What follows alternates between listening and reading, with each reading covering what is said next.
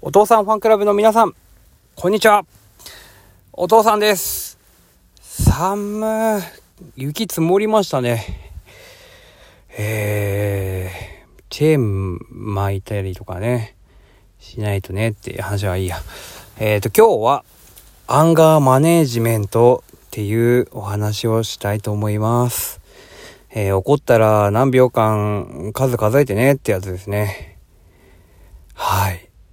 でも、お父さんはちょっと違ってて、まず、怒っていいですよってことですね。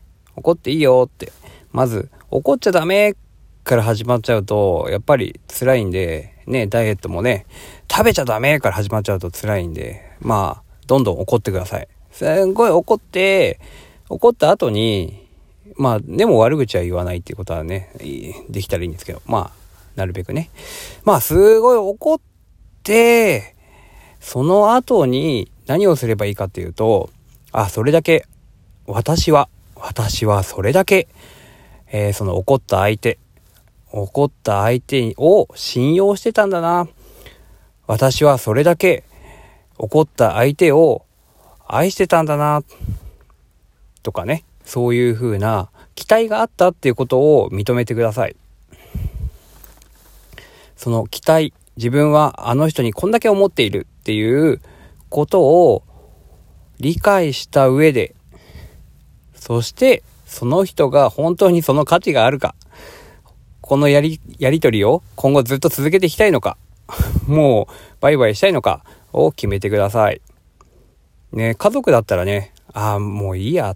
あの人とはもう口聞かなくていいや。もうあの人とは会わないからいいやってはならないんで、そこのところは自分でうまく期待しすぎないようにしようとか、相手に、相手を許すというのは、あの、任せようっていう意味でね、許してあげようとか、まあそういう感じで試してみてください。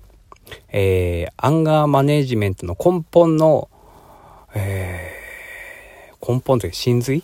なんて言うんですかね。えー、本当にそもそも怒らない人になるっていうのはまた別でお話ししたいと思います。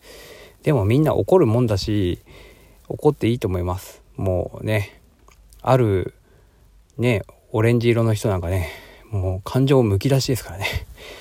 はい。ということで、以上です。聞いてくれてありがとうございました。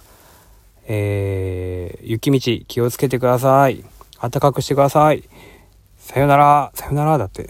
ありがとうございました。